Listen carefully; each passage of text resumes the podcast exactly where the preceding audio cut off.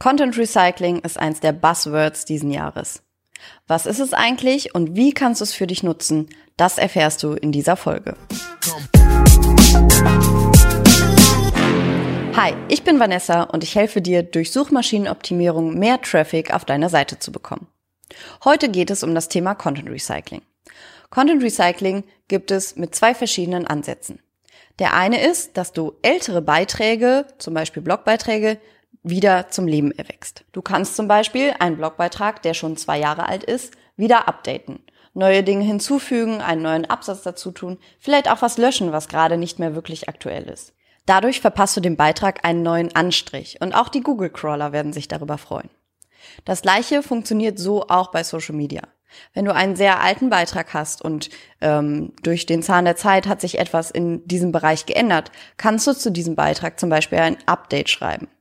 Oder du nutzt einen relativ alten Beitrag, schreibst ihn nochmal um und kannst ihn neu posten. Vielleicht auch wieder mit einem neuen Update, irgendwelchen Neuerungen, neuen Erkenntnissen, die du bekommen hast. So kannst du alten Content wiederverwerten und musst nicht jedes Mal neuen Content erstellen. Aktiv auf Social Media zu sein, ist gar nicht so einfach. Das kennen viele von euch wahrscheinlich. Du hast ganz schön viele Kanäle, die du alle bespielen möchtest. Und für jeden dieser Kanäle versuchst du eigenen Content zu kreieren. Wo sollen diese ganzen Ideen alle herkommen? Der Weg dafür ist Content Recycling. Beim Content Recycling hast du ein Centerpiece, von dem aus alle anderen Kanäle bespielt werden. Das klingt jetzt erstmal völlig abstrakt. Ich möchte es dir gerne an einem Beispiel erläutern. Wir zum Beispiel haben diesen YouTube-Kanal. Und das YouTube-Video ist das Centerpiece. Denn ich stelle mich hier hin und rede über ein Thema, was ich interessant finde. Nachher wird das Video bearbeitet, so dass es für YouTube hochgeladen werden kann. Die Audiospur dieses Videos wird dann nochmal geschnitten und kann als Podcast verwendet werden. Meistens kannst du sogar die gleiche Spur nehmen, denn wenn du nicht unglaublich unterschiedliche Dinge für YouTube oder Podcast erzählst, kannst du die gleiche Spur nehmen. Damit haben wir schon mal zwei Kanäle bespielt, YouTube und Podcast. Aus den Inhalten dieses Videos wird ein Blogbeitrag geschrieben. Wenn du eher der Typ bist, der lieber vorher strukturiert, kannst du auch erst den Blogbeitrag schreiben und dich dann vor die Kamera stellen bzw. vor dein Podcast-Mikrofon setzen und den Podcast einspielen bzw. das Video aufnehmen.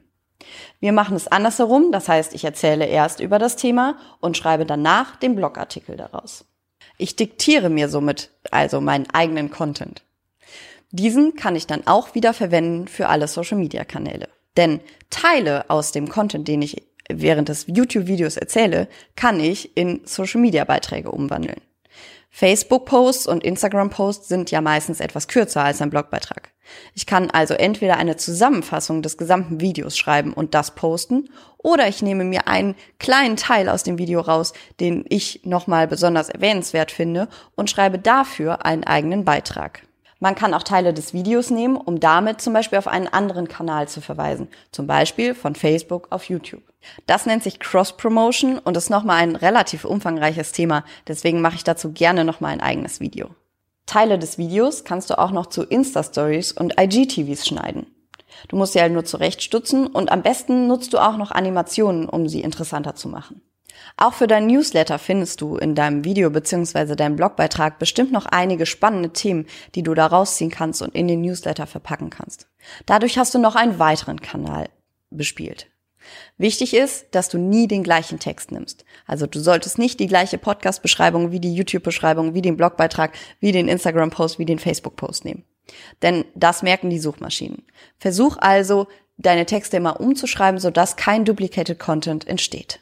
Du merkst, Content Recycling hat zwei phänomenale Vorteile.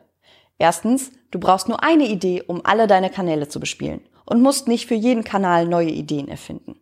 Du machst ein Centerpiece und von da aus kannst du alles weitere machen. Der zweite Vorteil ist, du kannst große Teile des Content Recyclings auslagern. Denn du und deine Expertise müssen eigentlich nur vor der Kamera stehen und du musst dein Wissen in die Kamera reinsprechen. Den Rest können andere Menschen für dich übernehmen. Sowohl das Schneiden als auch das Schreiben von Beiträgen.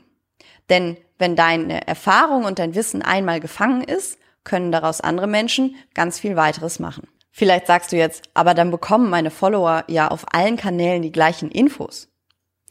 Glaubst du, dass jemand dir wirklich auf allen Kanälen folgt? Dann ist es echt ein Hardcore-Fan. Du kennst es wahrscheinlich von dir selber. Du hast ein Lieblingsmedium, was du nutzt. Entweder du bist voll der Instagram-Fan oder du guckst den ganzen Zeit YouTube-Videos, aber du hast einen Kanal, auf dem du den Menschen folgst, denen du folgen möchtest. Vielleicht nimmst du auch bei YouTube andere Menschen als bei Instagram oder bei Facebook.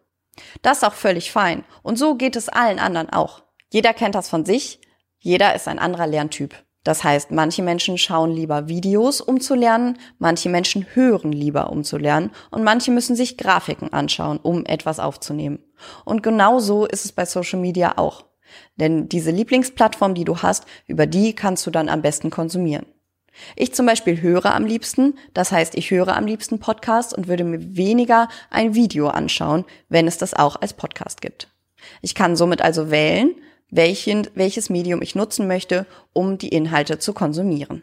Wenn deine Alternative ist, einen Kanal wegzulassen, um kein Content Recycling machen zu müssen und dadurch für jeden Kanal eigene Inhalte zu erstellen, dann lässt du eine Zielgruppe links liegen. Wenn du zum Beispiel nicht auf Instagram aktiv bist und nur auf YouTube und Podcast, lässt du die Leute links liegen, die sich lieber Inhalte auf Instagram anschauen und dort vielleicht schneller durch deinen Content kommen, snackable Content aufnehmen möchten und sich kein anderes YouTube-Video ansehen wollen.